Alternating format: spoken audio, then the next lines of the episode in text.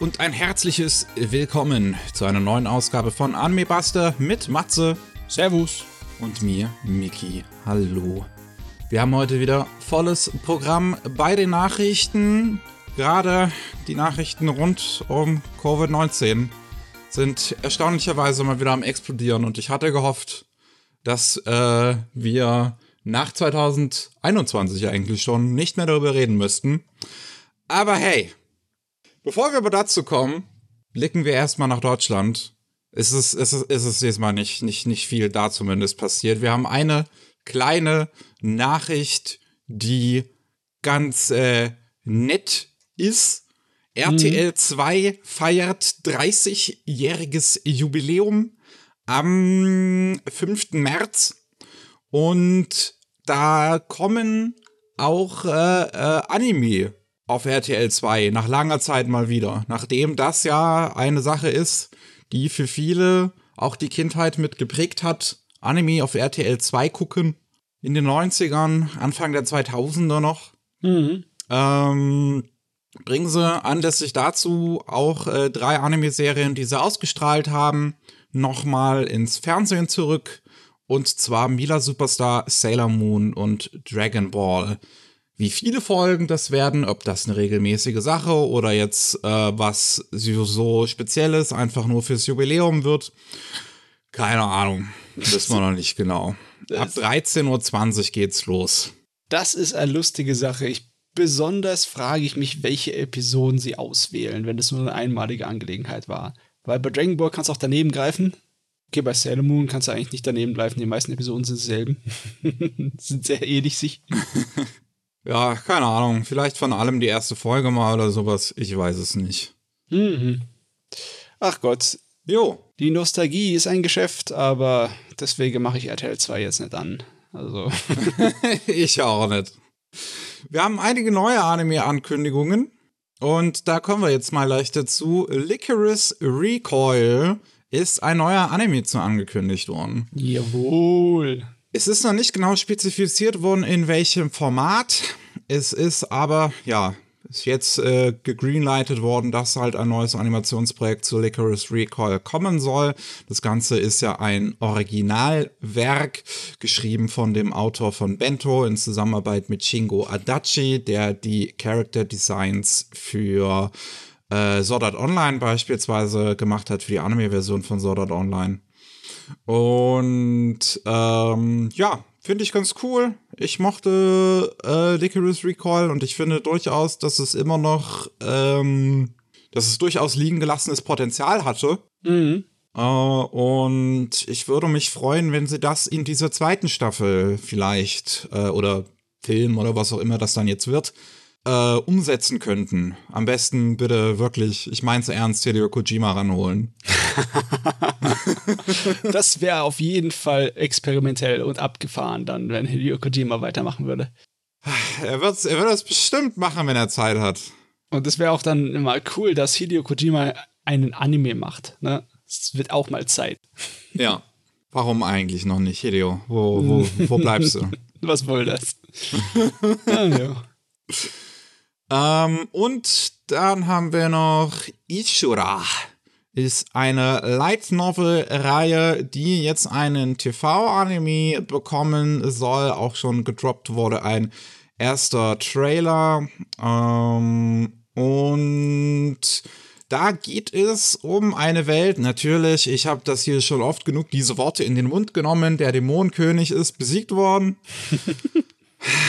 Und ähm, ein Haufen Helden, richtig riesen, mega, super krasse Dubertypen, haben den halt besiegt.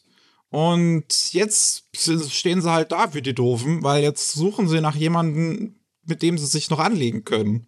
Weil äh, alles irgendwie, ja, jetzt langweilig ist ohne Dämonenkönig und gehen halt los und suchen sich einen neuen Feind und starten dabei vielleicht auch den ein oder anderen Krieg einfach aus Langeweile heraus.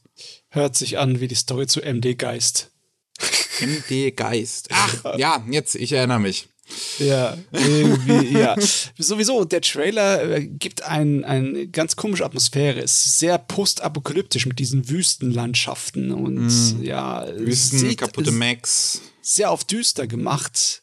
Ganz interessant, sehr aufwendig produziert, zumindest der Trailer. Sieht geil aus. Ja, hat eigentlich ganz, äh, ganz schönes Shading. Ich finde, das CGI ist noch nicht ganz so äh, poliert.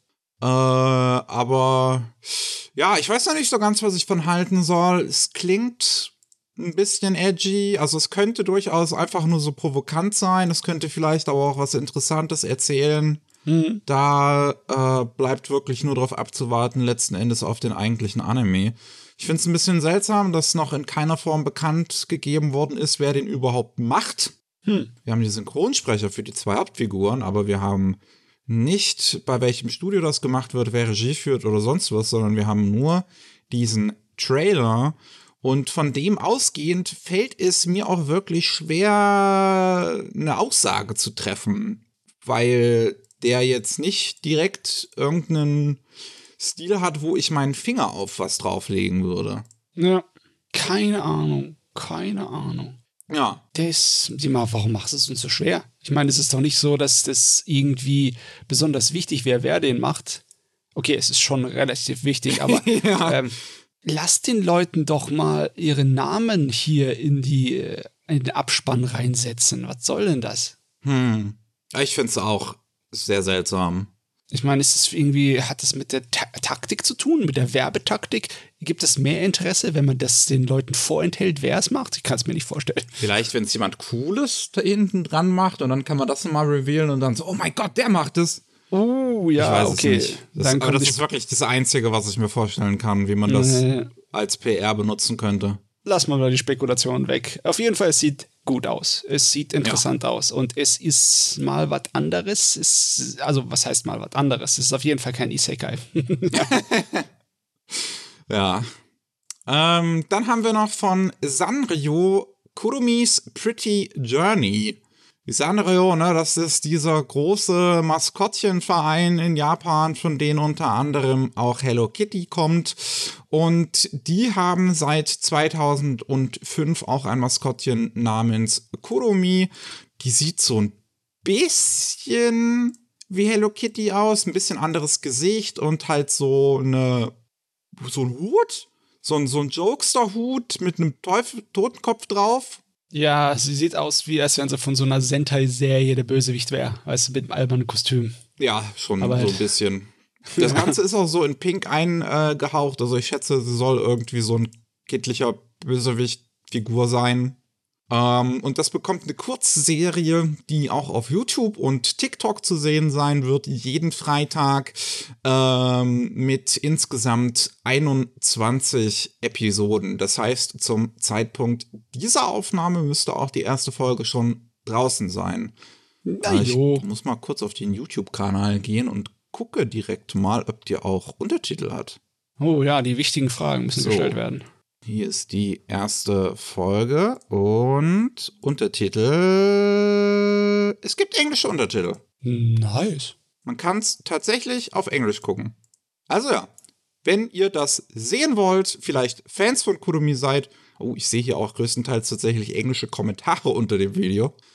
ähm, dann könnt ihr auf den YouTube-Kanal Kurumi Sanrio Official gehen. Und da gibt es bereits die ersten drei Folgen sogar. Die haben sie alle am selben Tag hochgeladen. Wunderbar, wunderbar. Ja. Immer her mit den ganzen Maskottchen. Na, Gretzko habe ich auch noch nicht gesehen, die nächste Staffel. ja, muss ich auch noch tun. Ei, ei. Ja, dann haben wir noch ein anderes Maskottchen, diesmal aus dem Hause Toei.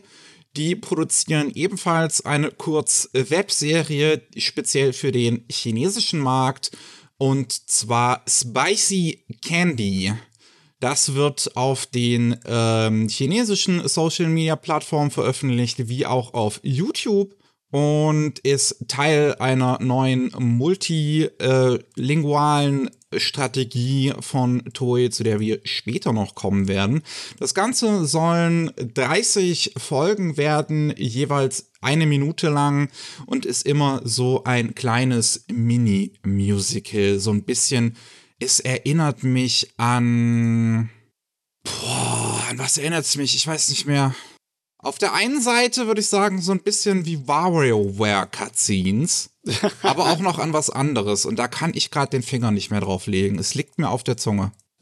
Gab es da nicht mal was, das hieß Papaparappa oder so, das Das könnte sein, dass es mich daran auch erinnert. Es ist CGI animiert, aber es ist stilistisch eigentlich ganz gut umgesetzt, dass es in Shots, wo wenig Bewegung herrscht, tatsächlich nicht sofort auffällt. Hm, jo, stimmt. Also das hätte ich echt nicht gesagt zuerst, dass es, äh, ja. Ja. Das gibt's auf dem YouTube-Kanal Spicy Candy. Auch da ist die erste Folge bereits draußen.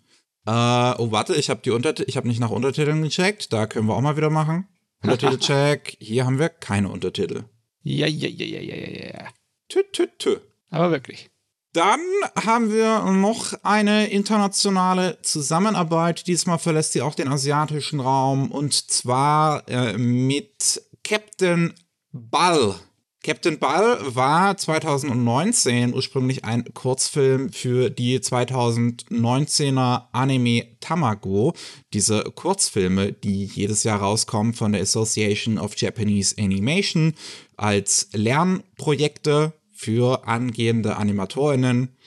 Und ähm, das Studio, was den Film produziert hat, Flying Ship Studio, ein CGI-Studio in Japan, hat sich jetzt zusammengesetzt mit äh, Verity Entertainment, einer amerikanischen Firma, um eine vollständige Serie dazu zu produzieren. Äh, Das sollen 13 Folgen werden, die jeweils 11 Minuten lang sind. Und man hat im Pressestatement auch bereits gesagt, dass die Pilot und die zweite Folge schon fertig produziert sind. Okay. Ja, ich habe den Kurzfilm nicht gesehen, aber der sieht eigentlich ganz charmant aus, ist an Kinder gerichtet.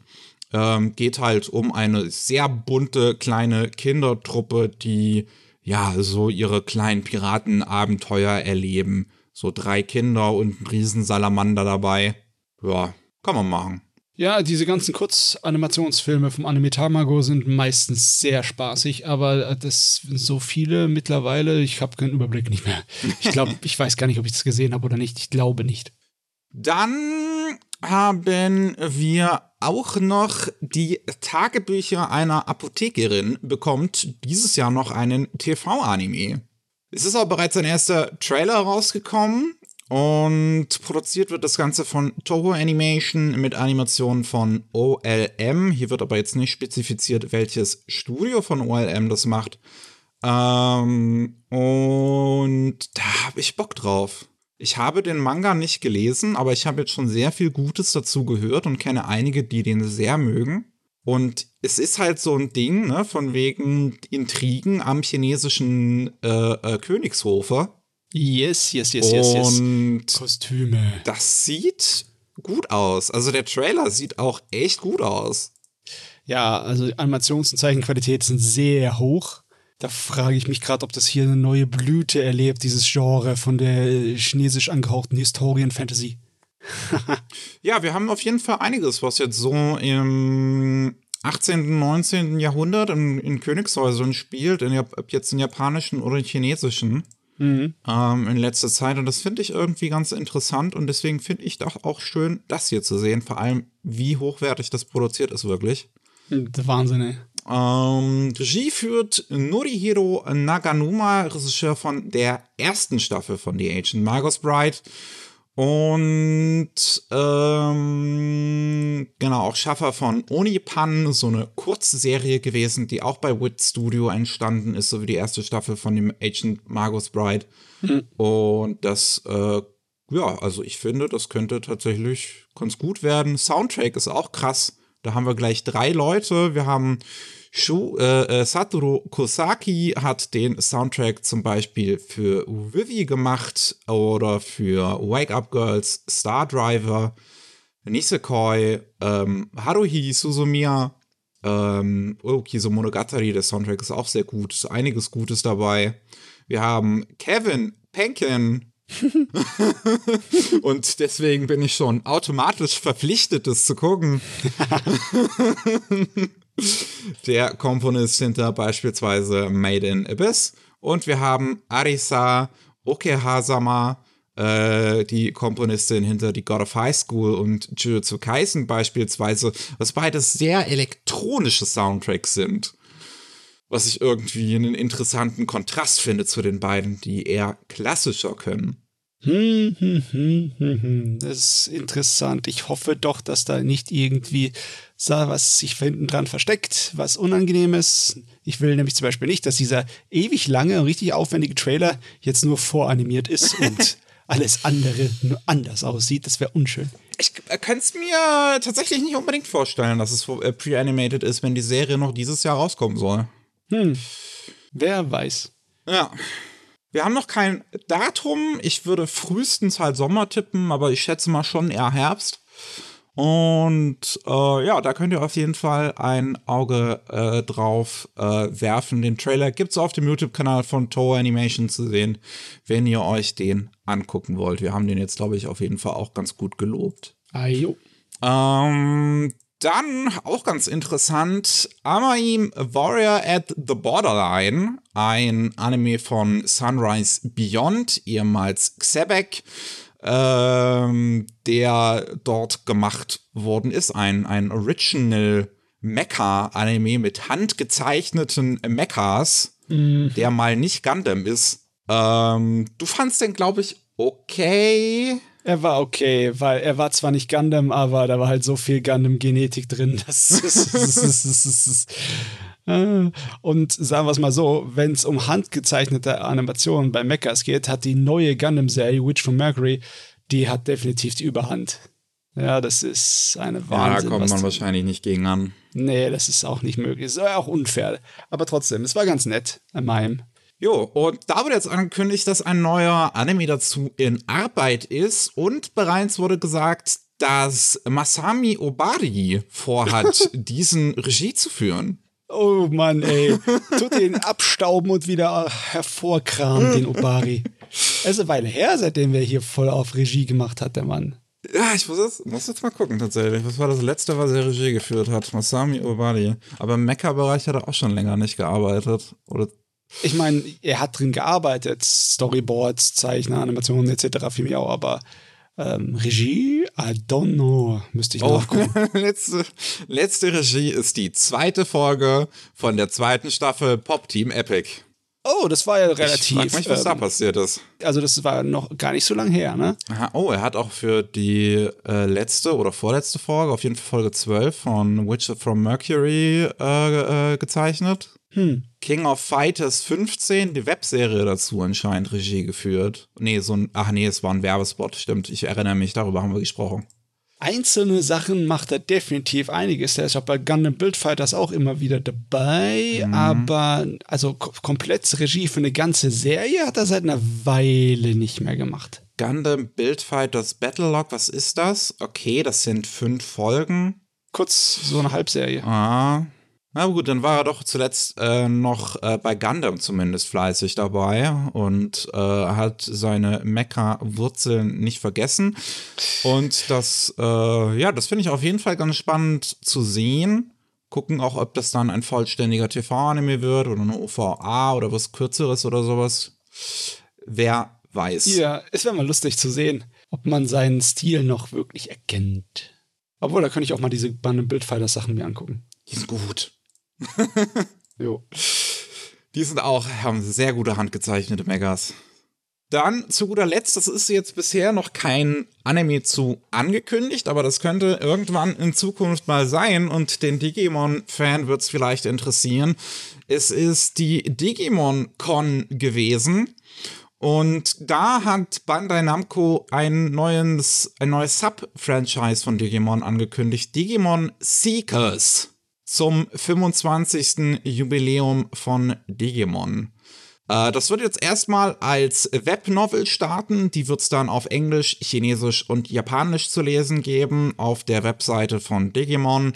Ab dem 3. April geht's los und soll erstmal für ein halbes Jahr äh, in irgendeiner serialisierten Form laufen. Ich weiß jetzt nicht, ob wöchentlich oder monatlich, das steht hier nicht. Ähm, und bei Digimon Seekers geht es um die, äh, um den Typen, äh, Ichi Nagasumi, der ist auch bereits volljährig oder zumindest nicht voll volljährig im japanischen Sinne. Er ist 19. das hat sich jetzt geändert, ne? Du bist jetzt ab 18 volljährig in Japan. Schreckliche Sache. Aber du kannst immer noch keinen Alkohol trinken, oder? Das ist was anderes, ja. Da, da, damit definiere ich Volljährigkeit.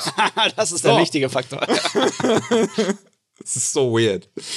Du bist volljährig, aber darfst keinen Alkohol trinken.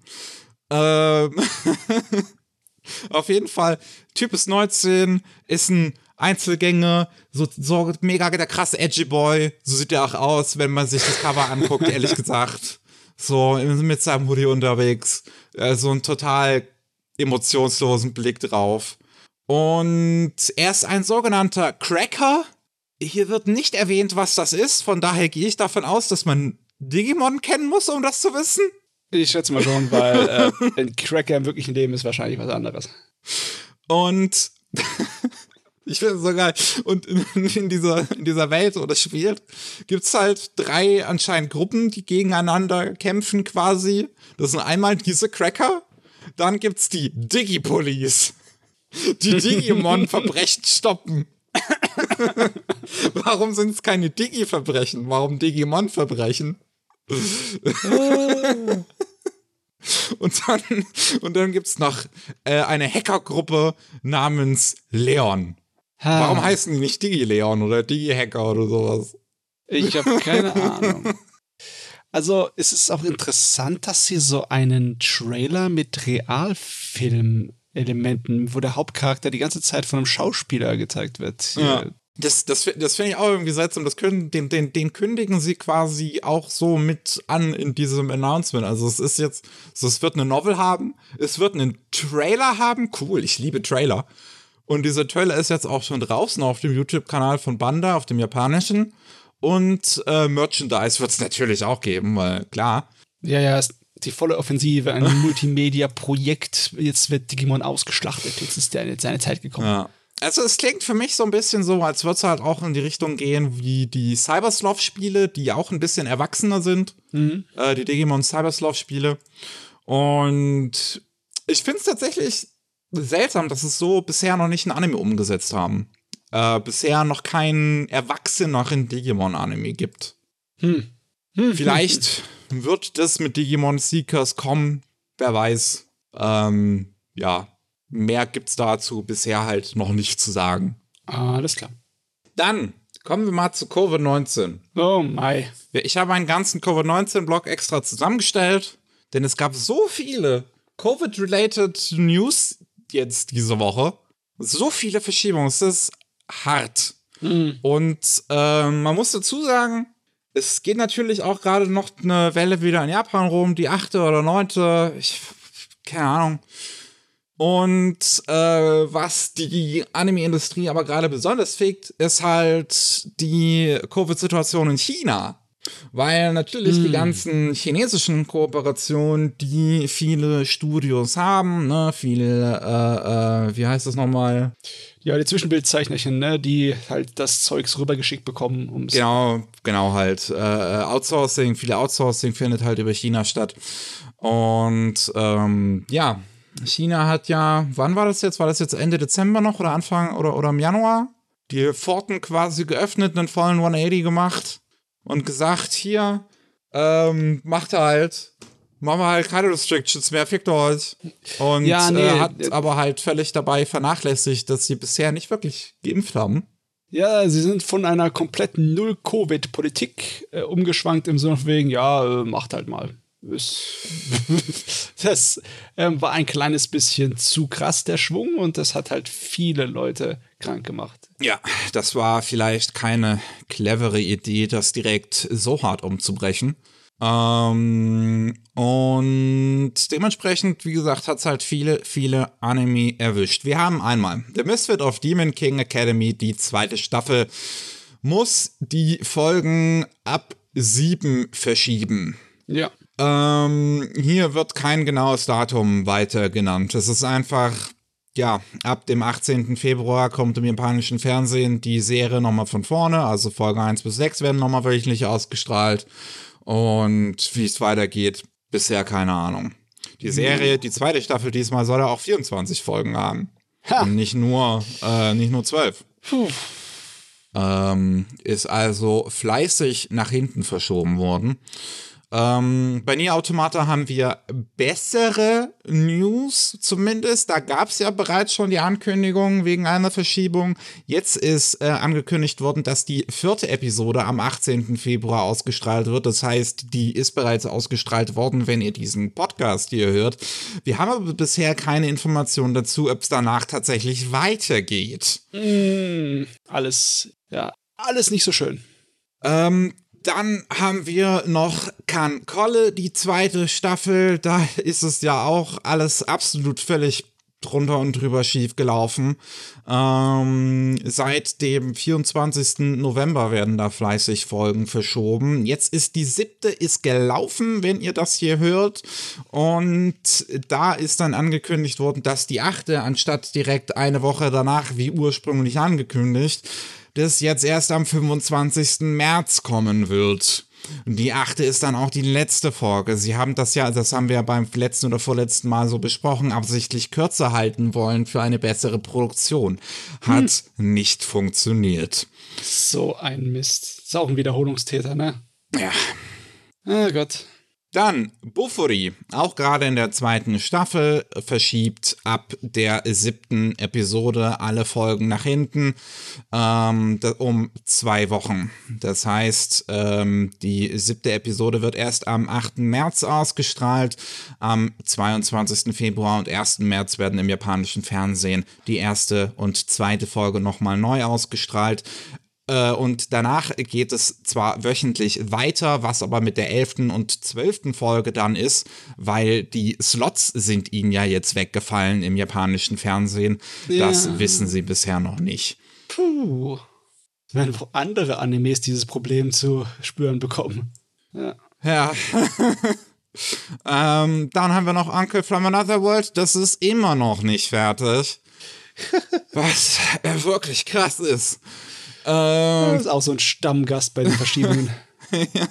das ist ja bereits im ähm, Juli angefangen, ist dann mittendrin abgebrochen worden. Da haben sie es auf Covid verschoben. Da hatten wir dann aber die Infos bekommen äh, von internen, dass es nicht an Covid lag, sondern an Produktionsproblemen. Jetzt wird die letzte Folge nochmal verschoben auf den 18. März. Da soll die dann erst rauskommen, wahrscheinlich dann eine Woche später. Ähm, Nee, auf den 8. März, Entschuldigung, am 18. März findet im japanischen Fernsehen ein Marathon statt, wo alle Folgen nochmal aufgestrahlt werden. Am 8. März kommt die letzte Folge dann im japanischen Fernsehen, wahrscheinlich dann eine Woche später auf Netflix. Da wird's jetzt auf die Covid-Situation in China ähm, geschoben und das kann ich in dem Fall sogar zumindest glauben. Ach Gott, ähm. Wir sind noch nicht fertig. Wir haben auch noch Masamune Kunst Revenge R, die zweite Staffel davon. Das betrifft sehr viele zweite Staffeln. Ähm, ist jetzt auch verschoben worden, läuft zumindest noch nicht, das ist zumindest etwas, das sollte jetzt im April starten, ist aber auf den Juli verlegt worden, also um drei Monate nach hinten geschoben wegen Covid. Was haben wir noch? Spy Classroom hat seine achte Folge verschoben. Die wäre, würde am 23. Februar laufen, ist aber auf den 2. März verlegt worden. Ähm, was, ob das jetzt dann weiter irgendwie die Serie beeinflusst oder ob sie danach weiter normal laufen kann, wissen wir jetzt bisher nicht. Hier ist aber wirklich nur eine Verschiebung um eine Woche. Das scheint also besser zu laufen. Oh Gott, hoffentlich hast du es damit nicht verflucht. ich hoffe nicht. Der Black Clover Film Black Clover Sword of the Wizard King sollte ursprünglich am 31. März in den japanischen Kinos laufen und auf Netflix erscheinen, ist jetzt auch um zweieinhalb Monate verschoben worden und soll erst am 16. Juni kommen, auch weil Covid die Produktion des Filmes verkompliziert. Ist auch interessant, denn so eine große Marke hat es dann auch getroffen. Und wir haben noch zu guter Letzt Megaton Musashi. Da sind die letzten fünf Folgen sowieso schon mal verschoben worden. Die sollten ursprünglich Ende letzten Jahres laufen. sind jetzt auf den ähm, Februar verschoben worden, werden jetzt nochmal verschoben. Ähm, um, Folge 27 kommt dann erst am 10. März und 28 am 17. März. Wow, also ich hatte schon von vornherein nicht den Überblick über diese ganzen Verschiebungen. Da sind so viele noch mehr dabei, wie ich gedacht habe. Nicht nur neu dazugekommen, sondern auch alte, die gar nicht mehr in meinem Kopf waren. Also man kann sich ja nicht beschweren über gute Anime in den letzten Jahren. Ne? Wir haben ja einiges Feines bekommen. Besonders 2022 war sehr stark. Aber wie das da durchgeht, Ende des letzten und Anfang dieses Jahres, das ist wirklich ein Chaos, das dadurch ausgelöst wurde. Das ist wirklich erstaunlich, ja. Also ähm, mich hat es echt überrascht, als ich die News vorhin äh, rausgesucht habe, dass es dann doch so viele sind, die es jetzt getroffen hat. Ja. Also das ist wirklich so schlimm, haben wir das, glaube ich, das letzte Mal wirklich in 2020 im April gesehen. Ja. Wo Obwohl, alles fleißig verschoben worden ist. Ich kann mich gar nicht mehr erinnern. Aber ich glaube, wir hatten da nicht so eine lange Liste. Oh, doch. Doch, doch. hatten wir? Also das war 2020 war hart. Da ist dann ah. kaum was gelaufen in der April- äh, und Sommersaison. Es kann sein, dass ich es völlig verdrängt habe. Ne? So ein Schutzmechanismus. So, wir haben aber noch ein paar weitere News, die nichts mit Covid zu tun haben. Erstmal ein kleines Dauerfeuer, einfach nur mit ein paar Daten. Ähm, Rascal Does Not Dream of a Sister Venturing Out, der Sequel-Film zu Rascal Does Not Dream of a Bunny Girl, ähm, soll im Sommer im japanischen Kino laufen. Da ist aber immer noch kein konkretes Datum, aber wir haben zumindest einen ungefähren Zeitraum das ähm, Love Life Sunshine Spin-off Genjutsu no Yohane Sunshine in the Mirror ist jetzt bestätigt worden für Juli im japanischen Fernsehen. Gibt es zwar einen Trailer dazu, aber der lohnt sich nicht weiter zu besprechen, weil es einfach nur eine Kamerafahrt über ein Stillbild ist. Mhm. ähm, dann Liar Liar ist äh, 2021 angekündigt worden, ähm, aber äh, hatte dann Ende letztes Jahr den ersten Trailer bekommen und da haben wir jetzt zumindest nochmal die Information, dass es in der Sommersaison ausgestrahlt werden soll. Äh, genau, wie war hier nochmal der englische Titel? What God, What God Does in a World Without Gods ist für den April angekündigt worden. Was ich da mm. interessant finde, weil wir immer noch keinerlei Trailer haben oder sonst irgendein Material, wie dieser Anime überhaupt aussieht. Meine Güte, das sind alles Titel, die schon eine Weile herumgeistern. Ich könnte schwören, dass besonders der äh, Nachfolgerfilm zum Rascal Does Not Dream Franchise schon seit einer Ewigkeit irgendwie bei uns in den Nachrichten immer wieder rein und raus springt.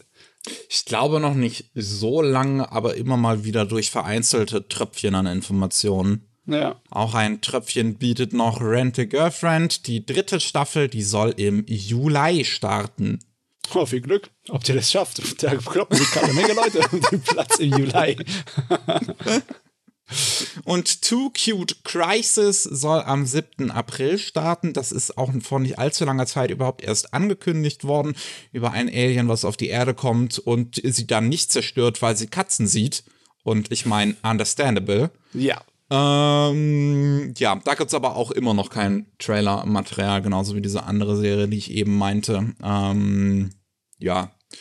So, ich glaube, jetzt haben wir hier mal einen Trailer, genau. Opus Callis, ein neuer Anime von dem Produktionsteam von Starmue. Äh, und Starmue ist ja so ein äh, ja, Idol Boys Anime gewesen mit irgendwie drei Staffeln und Opus Colors ist halt jetzt einfach nochmal das gleiche, nur dass es in der Zukunft spielt. Ah ja, das hatten wir schon mal in der Vorschau. Das ist der mit den 16 einzelnen unterschiedlichen männlichen Idols, ne? ja, wahrscheinlich. Also, Cast sind immer groß genug. Man muss ja, man muss ja Merchandise auch zu denen verkaufen und alle brauchen ihre ein, einzelne CD und so. Uh, und ja, Gott, es ist jetzt ein Trailer halt draußen, der bestätigt auch einen Start am 6. April. Und es sieht halt so weiß ich nicht. Also ich finde, die Figuren sehen nicht mal interessant aus. Es sieht so bland aus. Ja, es ist halt nach Formel ein bisschen gemacht, ne? Zumindest die Optik, das äh, Standarddesign. Der Animation an sich sieht in Ordnung aus. Ja, die ist okay, aber es ist auch wirklich nichts Besonderes in diesem Trailer ja. dran. Also, ich, ich meine, okay, ich bin auch nicht die Zielgruppe. Vielleicht löst es bei der was aus. Ich denke mir, ich denke mir, ja, ist ein Anime, der existiert. Ja, Muss ich mich nicht weiter mit beschäftigen. Es, es, es, wundert mich irgendwie, dass das Ding nicht mehr einen auf äh, ja, Effekthascherei macht. Das wirkt irgendwie ein bisschen blass, auch in der Farbgebung und allem, ne? Ja. Ein bisschen Standard und safe. Naja. Naja. Wir haben noch ein paar mehr Infos zu äh, Gamera Rebirth, wo wir letzte oder vorletzte Woche über den ersten Teaser gesprochen haben. Und ich war mit meiner Vermutung, was Polygon Pictures angeht, nicht ganz daneben. Ähm, denn jetzt ist der äh, Staff halt ähm, bestätigt worden und da haben wir Hiroyuki Sechta als Regisseur und der hat halt so gut wie bei allem von Polygon Pictures seine Finger mit dran gehabt. Äh, Chief Director bei Ajin, bei ähm, Knights of Sidonia Co-Director, ähm, mhm. Regisseur von deren Godzilla-Film dort, von yes. Blame und von Levius. Also ja, ist äh, aber äh, auch seit kurzem anscheinend nicht mehr bei Polygon Pictures. Hat auch Lupin the Third vs. Cat's Eye Regie geführt, was ja jetzt vor kurzem rausgekommen ist in Japan. Und wird äh, halt nicht bei Polygon Pictures gemacht, sondern bei Engi die ja jetzt auch nicht gerade die einfachste Zeit gerade haben, denn mhm. die sind zum Beispiel diejenigen, die kann Kolle Staffel 2 machen. Ähm, ich finde es interessant, dass sie einen vollständigen CGI-Anime machen, weil die das, glaube ich, eigentlich nicht tun. Wobei hm. ich mir jetzt nicht darüber sicher bin, ob die ein CGI-Studio sind oder nicht. Sind auf jeden Fall ein paar Mal für CGI gecredited in anderen Serien, aber größtenteils sehe ich hier eher Key Animation und Finish Animation. Interessant. Das ist natürlich, es ist sowieso interessant, ne, wenn so ein Regisseur sich ausklammert aus dem Studio, dessen Stil man eigentlich mittlerweile recht gut kennt. Ne? Also im Polygon Picture Stil würde ich erkennen. Hm. Ob das jetzt mit ihm sich bewegt, ne? Ah, schwer zu sagen. Bin ich aber echt gespannt drauf. Ich meine, ich habe nicht viel übrig für dieses Gamera-Ding, aber jetzt, da ich weiß, dass er das macht, ist mein Interesse gestiegen. Character Designs kommen übrigens von Atsushi Tamura, hat das Character Design übernommen, jetzt bei dem letzten Gundam-Film Kokoros Don's Island. Ähm, ist sonst Schlüsselbild-Animator. Äh, Mangaka Kan Takahama macht das äh, Monster Design. Der hat für die Heisei Gamera Filme auch schon das Monster Design übernommen. Von daher scheint es zu passen. Und Shuji Katayama ist für den Soundtrack verantwortlich und hat den zuvor schon bei Knights of Sidonia übernommen, jetzt zumindest bei dem letzten Film Love Woven in the Stars und ähm, auch den Soundtrack für Overlord gemacht und Sage auf Tanya the Evil. Hm, da haben wir auf jeden Fall einen guten Soundtrack garantiert. Naja, oh was heißt nicht garantiert, aber versprochen ist er uns. Ja, und ich, das ist so eine, so eine, so eine epochale, heroische, patriotische Richtung, die ja. äh, an Musik, die glaube ich, auch ganz gut zu so einem Monsterfilm passt. Wenn dann die, die Menschen versuchen, gegen das Monster zu kämpfen. Ja, und wenn dann unsere große Riesenschildkröte ihren Kopf und Beine einzieht und aus den Löchern dann Flammen schießen und er sich dreht und ja. in die Luft steigt, ja, das ist dann braucht man epochale Musik. Ähm, wir haben noch die Kickstarter-Kampagnen für die Jetro-Anime äh, sind durchgelaufen. Die Japan External Trade Organization hat sich ja mit vier Anime-Studios zusammen hingehockt, um ähm, ja, Pilotfilme für verschiedene äh, Original-Anime zu finanzieren. Und das hat leider nur bei einem von vier geklappt. Oh. Das hat zum Glück bei dem geklappt, bei dem ich auch unbedingt wollte, bei dem es klappt, aber es tut mir natürlich um die anderen leid. Ähm, der, das Kickstarter, der Kickstarter von Shurifera Celsius ist finanziert worden zu Future Kid Takara. auch nicht unbedingt sehr viel drüber. Äh, das Ziel war 3 Millionen Yen und es hat 3,3 Millionen Yen eingespielt. Mhm. Ähm, und ja, das Geld soll jetzt halt erstmal dazu genutzt werden, um einen Pilotfilm dazu zu, zu machen zu Future Kid Takara. Da haben wir irgendwann äh, vor zwei, drei Folgen auch schon mal drüber gesprochen. Als dann mehr Infos dazu kamen, bin ich äh, sehr gespannt auf den Film. Und die ganzen anderen Dinger, also Heike Monogatari, Imaki, ähm, Samurai Pirates und The Top Loft, haben alle ihre Karrieren nicht erreicht, äh, Karrieren, wow, haben alle ihre Ziele nicht erreicht ähm, und sind dabei teilweise sehr weit vom Ziel weg gewesen. Also uh. bei Samurai Pirates hat es an 76.000 US-Dollar sogar noch gefehlt, bei den anderen zumindest äh, 22.000 einmal und 34.000 einmal. Hm. Krass, dass die Samurai-Piraten weniger Beliebtheit hatten als ein äh, historisches Drama wie die Heke-Sache. Naja, ähm, das ist natürlich ein bisschen schade, dass sie es alle nicht geschafft haben. Das Geld wird dann natürlich auch nicht ausgespielt. So funktioniert das ja bei Kickstarter. Mhm. Mal sehen, ob Jetor daraus irgendwelche Schlüsse ziehen wird und vielleicht sowas in Zukunft sich zweimal überlegen wird. Ähm, das wäre natürlich auch schade, denn ähm, Anime ist eigentlich ganz cool und ich mag das, wenn Anime rauskommen. ja, kann man ja, glaube ich ja, so sagen. Ich, kann ich so unterschreiben. ähm, aber ja, ich bin auf jeden Fall sehr froh darüber, dass der von 4 Grad Celsius finanziert wurde. Ich liebe die einfach. Ähm, wusstest du, dass sie für diese neue Berserk-Sache, jetzt, die jetzt im Fernsehen lief, diese Memorial Edition von deren Film, haben die neue Szenen hinzugefügt? Das wusste ich nicht. Ich habe gedacht, es wäre nur ein Zusammenschnitt. Das ist kein Zusammenschnitt. Da sind neue Szenen drin. Aha. Hier dieses Madness of Dreams, was, was ja fehlt in den Film. Das ist da mit drin. Ah, okay, jetzt ist die Serie wenigstens akzeptabel. Jetzt habt ihr es wenigstens geschafft, eine der Herzstücke von Berserk einzufügen. Gut, gut, oh, gut, gut, okay. Das muss ich echt mal anschauen. Das habe ich noch letztens gelesen und dann dachte ich mir, was? Okay, muss ich doch gucken. Ajo. Ähm, dann, das war die Woche, die, äh, das war die News, die diese Woche, glaube ich, äh, am meisten die Runde gemacht hat. Pluto. Mhm. Pluto ist da. Meine Fresse, das Ding ist vor sechs Jahren angekündigt worden bei dem NSC Film Festival in Frankreich. Und jetzt haben wir den ersten Trailer. Ich weiß auch nicht mehr, wie lange es her ist, dass ich den Pluto-Manga gelesen habe. Ich habe es auch, ich habe es gerade so noch im Gedächtnis ein bisschen was. also ich äh, finde es schön. Also ich finde auch cool, dass endlich was draus geworden ist nachdem es ja letztens auch die Gerüchte gab und ähm, wenn jetzt endlich mal noch Pet Labor Easy rauskommt, was auch angekündigt worden ist, auf oh. der genau gleichen Filmfestival, dann wäre das ganz toll. Die ganzen ja. anderen Dinge, auf die ich warte, können auch endlich mal rauskommen, aber. ähm, nee, aber es, es, es, ist schon, es ist schon cool. Äh, es wird über Netflix rauskommen. Netflix hat sich das gesichert. Wer es natürlich, wer es noch nicht kennt, ne? also muss man ja vielleicht auch mal gesagt haben. Pluto, das ist ein Manga von Urasawa. Der mhm. Mangaka von äh, Monster, von 20th Century Boys oder Yavara, genau, das Judo-Mädchen. Ähm, wie, wie heißt das hier nochmal? Keaton? Äh, Master Keaton. Master Keaton, genau.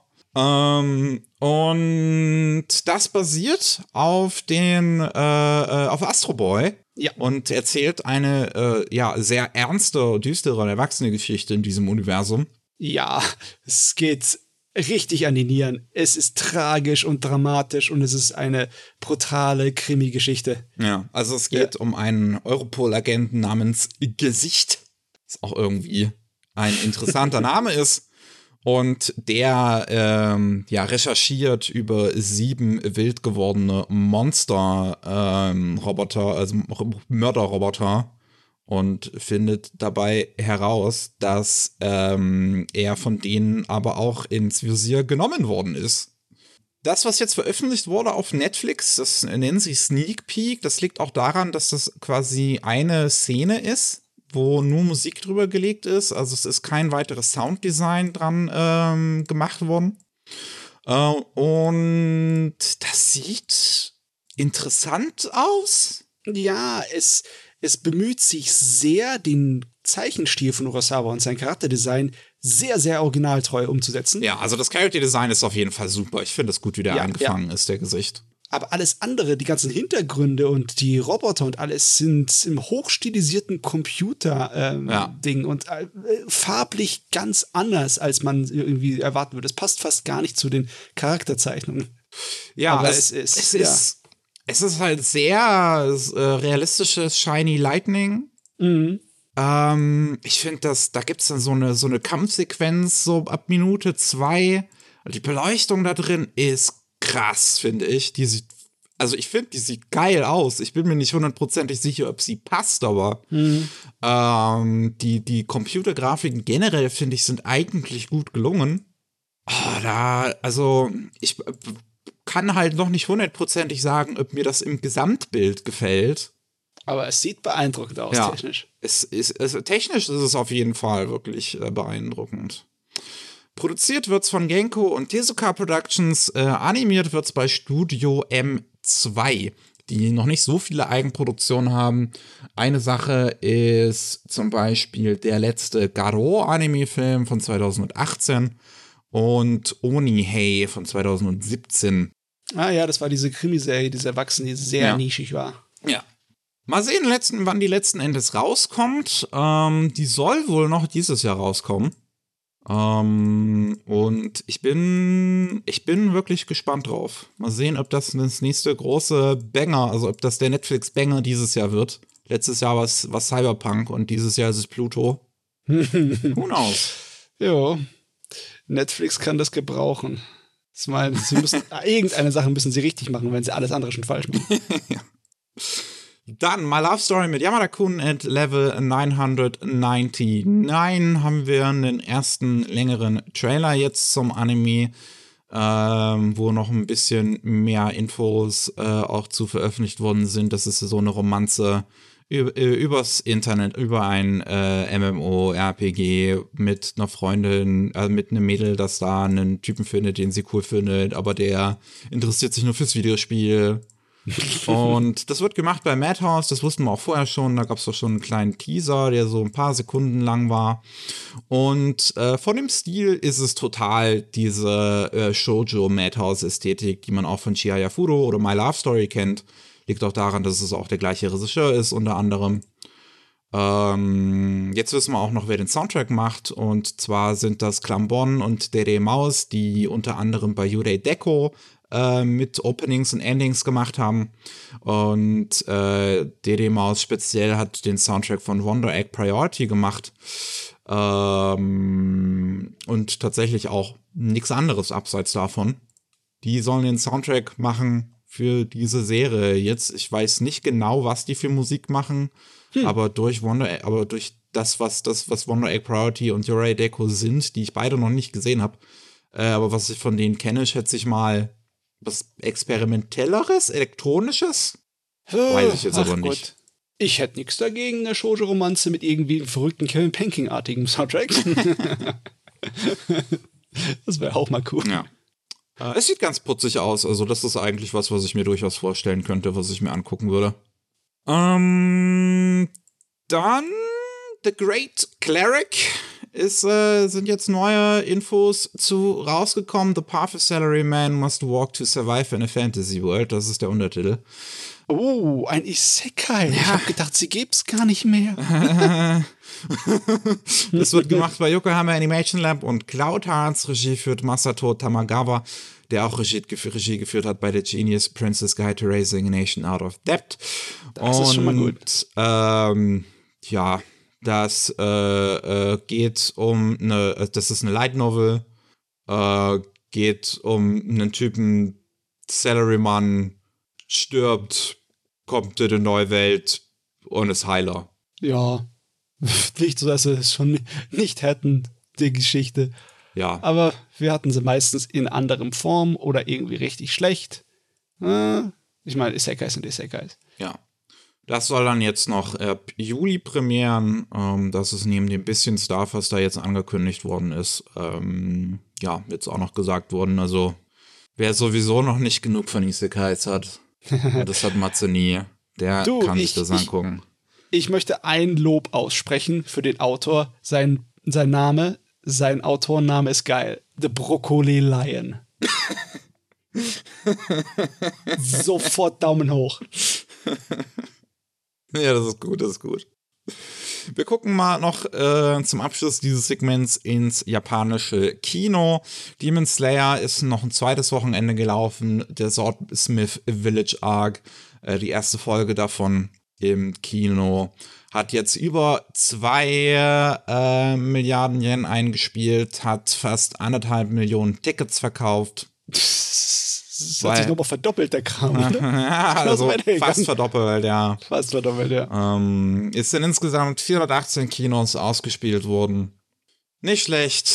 Das Nicht schlecht. Ist, ist Demon Slayer. Wenn sie das größer aufgezogen hätten. Also noch größer als ohnehin schon. Ich glaube, das war's jetzt. Das sollte jetzt, glaube ich, auch nur so kurz laufen. Ja, Weil ja, ja. das läuft ja jetzt eh bald im, im, im Fernsehen. Dann hätte das wahrscheinlich noch mehr Geld eingenommen. Und der internationale, die internationalen Einnahmen, die kommen ja jetzt erst auch noch. Ja. Wenn ihr es baut, werdet, werden sie kommen. Ne? So sieht's aus. Und dann haben wir noch The First Slam Dunk. das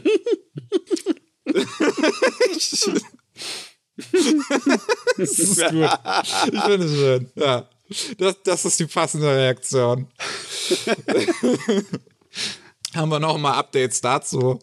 Der hat jetzt nämlich über 10 Milliarden Yen eingespielt, 10,3 um genau zu sein, und hat damit den äh, letzten Evangelion-Film überholt, Evangelion 3.0 plus 1.0, und ist damit nun der zwölft meist verdienendste Anime-Film in Japan und der insgesamt 38. für bestverdienendste Film in Japan aller Zeiten. boah. Also, der muss genau zur richtigen Zeit gekommen sein, der Film, weißt du, wo die ganzen Fans, weil das hat der Manga hat sich ja millionenfach verkauft, viele Millionenfach. ja. Es war einer der bestverkauften Manga aller Zeiten. Die gerade jetzt so genau in demselben Nostalgiewinkel sind, in dem Vektor, dass sie alle unbedingt da rein müssen. Und Ja. alles mitgeschleppt haben von der Family. Weil ihr müsst euch mal das angucken, das habe ich als junger Mann gelesen, das ist voll geil. Also ich bin auch wirklich überrascht, wie, was für ein großes Phänomen das anscheinend in Japan ist. So, wie, keine Ahnung, ob wir diesen Film überhaupt jemals hierzulande sehen werden, so. Äh, ja. Aber, aber in Japan ist es so ein Riesenphänomen, heilige Scheiße. Die Phänomene, die jagen einander. Oh, das, Aber wirklich, das, das, Kinophänomene. das ist auch wie, wie äh, hier das, das mit, dem, mit dem Schlangenmädel da, mit Dropkick on My Devil, was Ja, einfach ja. kein Schwein außerhalb Japans kennt, bis auf diesen Miku-Clip, diesen Hatsune Miku-Clip. ja. Das ist so weird. die Kraft der Nische. Obwohl das ist keine Nische mehr. Slam Dunk ist, ja, hat man wieder bewiesen, dass es ein Monster ist, auch wenn 20 Jahre dazwischen waren, ne, seit dem letzten Kram von Anime und Manga oder so. So, wir haben noch News aus der Industrie. Ähm, einmal müssen wir äh, damit äh, zugleich über einen Todesfall sprechen, denn der äh, aktuelle oder halt bisher aktuelle CEO von äh, Toei Animation, Osamu Tezuka heißt er interessanterweise, hat nichts zu tun mit dem äh, Mangaka, den sicherlich alle mit dem Namen in Verbindung haben. Ähm, der ist äh, jetzt im Alter von 62 gestorben. Der ist 22 2020 auch erst zum Präsidenten und CEO von Toei Animation ernannt worden. Und ähm, mit seinem ähm, ja, Tod ist jetzt auch kurz danach von Toei Animation eine neue Business-Strategie ähm, bekannt gegeben worden. Ähm, und zwar möchte man jetzt auf, ja, halt wesentlich äh, internationaleres äh, äh, Business nochmal setzen und hat sich einen Plan bis 2033, einen 10-Jahres-Plan überlegt, der unter anderem vorsieht, dass man bis 2028 fleißig investiert, Ähm, das äh, und von 2029 und 2033 dann das Geld wieder reinholt, was man bis 2028 ausgibt. Vor allem soll dieses Geld halt investiert werden in mehr internationale Kooperation, wie sie ähm, Toei in letzter Zeit gehabt hat mit sowas wie Volts wie Legacy ähm, was in Zusammenarbeit mit einer philippinischen Firma entstanden ist. The Journey, was ja in Zusammenarbeit mit ähm, hier dem, dem, dem, dem Funding da von dem saudi-arabischen Kronprinzen entstanden ist. Und Spicy Candy, worüber wir vorhin gesprochen haben, was ja jetzt speziell für den chinesischen Markt gemacht worden ist, in Zusammenarbeit mit einem Shanghaier Studio. Mhm. Ähm, ja, hm. jedes Jahr soll ein großer Animationsfilm rauskommen, sieht dieser Plan auch vor. Äh, ein Blockbuster-Animationsfilm und auch zwei Blockbuster-Live-Action-Filme, weil die macht Toei natürlich auch noch. Die sind auch, glaube ich, fast schon ein bisschen günstiger zu machen als Anime mittlerweile. ähm, ah, also Toei hat ja jetzt allen Grund zum Optimismus gehabt, ne? nachdem so One Piece Film Red und ja, Gott oh Die hatten mit 2022 jetzt ihr stärkstes äh, finanzielles Jahr. Und in Japan endet das Fiskaljahr ja immer erst im März 2023. Und es ist halt, es ist halt noch nicht mal rum, dieses Fiskaljahr. Und sie haben jetzt schon das Beste, was sie ja. jemals hatten in ihrer Vergangenheit allein Film Red und First Slam Dunk machen alles platt. Ja. Ich kann nachvollziehen, dass sie dann wirklich das alles auch weltweit verbreiten wollten, dass sie hier so ein kleines bisschen ja. groß rein investieren, weil sie sehen das Potenzial. Und das ist dann echt äh, wirklich schade, dass der CEO, der da sozusagen wahrscheinlich ein Händchen dabei hatte in den letzten paar Jahren, dass der jetzt äh, so früh gestorben ist und das jetzt das nicht auf mehr jeden sehen Fall. Kann. Ja, er kann die Früchte seiner Arbeit kann er jetzt nicht mehr sehen. Hm. Ähm, ab 2033 geht Toei auch davon oder zielt Toei darauf ab, ähm, ihren aktuellen Stand von wegen, ähm, dass sie also aktuell machen sie 30% Einnahmen über das Ausland, also alles außerhalb Japans. Sie planen, dass das 50% werden sollen bis 2033. Ja. Ähm, bin ich mal gespannt, ob der Rest der Welt genauso abfährt auf eure Sachen wie die Japaner, weil die können ja offensichtlich nicht genug davon kriegen. ja, ja. Wobei One Piece Film Red definitiv auch im Ausland stark gelaufen worden ist. Das jo. ist, glaube ich, das einzige oder erste Mal, dass ich Werbung auf Zügen gesehen habe für einen Anime. Jawohl. Ähm, und ich bin mal gespannt, wie das jetzt die nächsten Jahre weitergeht. Also ich könnte mir vorstellen, dass wir tatsächlich äh, gerade in der Phase sind, wo Toei sehr hart raushauen wird. Mhm. Also, dass bis Gut 2028 eine Menge, Menge Dinge von Toei rausgeschmissen äh, werden, um halt zu gucken, was kleben bleibt. Genau, genau. Ähm, und das könnte für Anime-Enthusiasten gerade natürlich eine interessante Zeit sein, weil selbst wenn das dann Dinge sind, die nicht finanziell erfolgreich sind, könnten das experimentellere Dinge sein. Es könnte interessant werden. Ja. Und dann können wir noch über den Filmheimmarkt in Japan sprechen. Der hat sein schwächstes Jahr mal wieder ein neues, äh, äh ein neues Rekord schwach, ja. Ein Tiefpunkt, ja. genau, einen neuen mhm. Tiefpunkt auf jeden Fall. Ähm, die Japan Video Software Association, die JVA, hat ähm, ja ihre Ergebnisse, ihre Untersuchungen, die sie vom Januar bis Dezember 2022 angestellt haben, wie sie es jedes Jahr tun, ähm, veröffentlicht. Und da kommt halt raus, dass zum 16, äh, nee, zum 17. Mal in Folge der Heimvideomarkt äh, zurückgegangen ist in den Einnahmen. Wir sind bei 114, fast 115 Milliarden Yen an Einnahmen, was 16 Prozent weniger sind als letztes Jahr. Boah. Interessant finde ich die Verteilung 43.000 Milliarden Yen sind über DVDs gemacht worden, wo es aber 18.000, 18 Millionen Discs sind, die verkauft worden sind, während die Blu-ray-Discs dann die 71 Milliarden Yen waren, aber wesentlich weniger Discs mit 12 Millionen, 12,5 Millionen ungefähr. Hm. Der Preisunterschied, der heftige. Ja, in Japan sind solche Sachen teuer. Das ist eine andere Welt als bei uns. Ja, hier merke ich das irgendwie nie. Manchmal habe ich das Gefühl, dass die Blu-ray sogar günstiger ist. Ja, ich habe auch keine Ahnung, wie es mit der Beliebtheit der DVD aussieht. Aus irgendeinem Grund wird ja noch einiges verkauft. Ne? Ich, hab, ich wüsste auch gerne, ob bei uns die DVD wirklich noch ein Faktor ist oder ob sie einfach die Minderheit ist, die halt noch gemacht wird, weil es noch ein bisschen gekauft wird. Ja, an den ganzen, äh, an, den, an den deutschen Anime-Verlegen sieht man ja, äh, die da ist das Verhältnis jetzt, glaube ich, bei so 2080, was DVD und Blu-ray angeht. Ja, ähm, sieht man auch immer bei den limitierten Versionen. Da gibt es 3000 für die Blu-ray und 500 für die DVD. Also ja. da sieht man schon, ne, wie die Verhältnisse sind. Ja. Zum ähm, Vergleich vielleicht das hoch erreichte der äh, Heimvideomarkt 2004. Da haben sie 375 Milliarden Yen eingenommen also dreimal so viel wie 2022.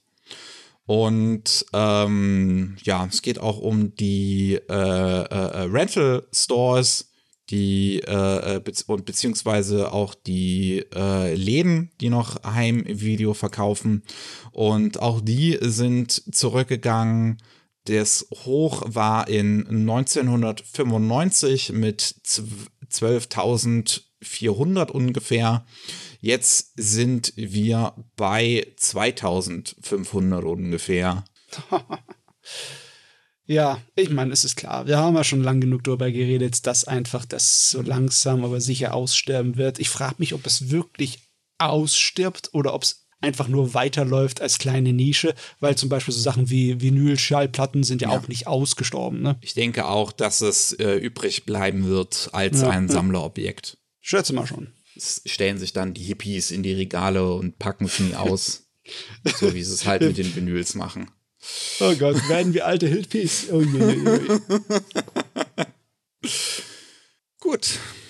Wir sind durch für heute. Gott sei Dank. Vielen Dank fürs Zuhören an euch da draußen. Falls ihr mehr von uns hören wollt, dann gibt es ähm, jeden Mittwoch gibt's den Rolling Sushi Podcast. Da geht's um News aus Japan. Und jeden zweiten Mittwoch äh, gibt's den Anime Slam Podcast. Es ist diese Woche zum Beispiel wieder der Fall, wo es um äh, ja die Anime und Manga geht, die wir in letzter Zeit so geschaut oder gelesen haben. Beziehungsweise diese Woche ist wieder Themenpodcast. Da sprechen wir über alle Anime des Studio Triggers. Ja, jo, gute Nacht. Zumindest für uns. Für uns ist Abend, wenn wir das aufnehmen. Für euch keine Ahnung. Auf jeden Fall tschüss. Tschüss.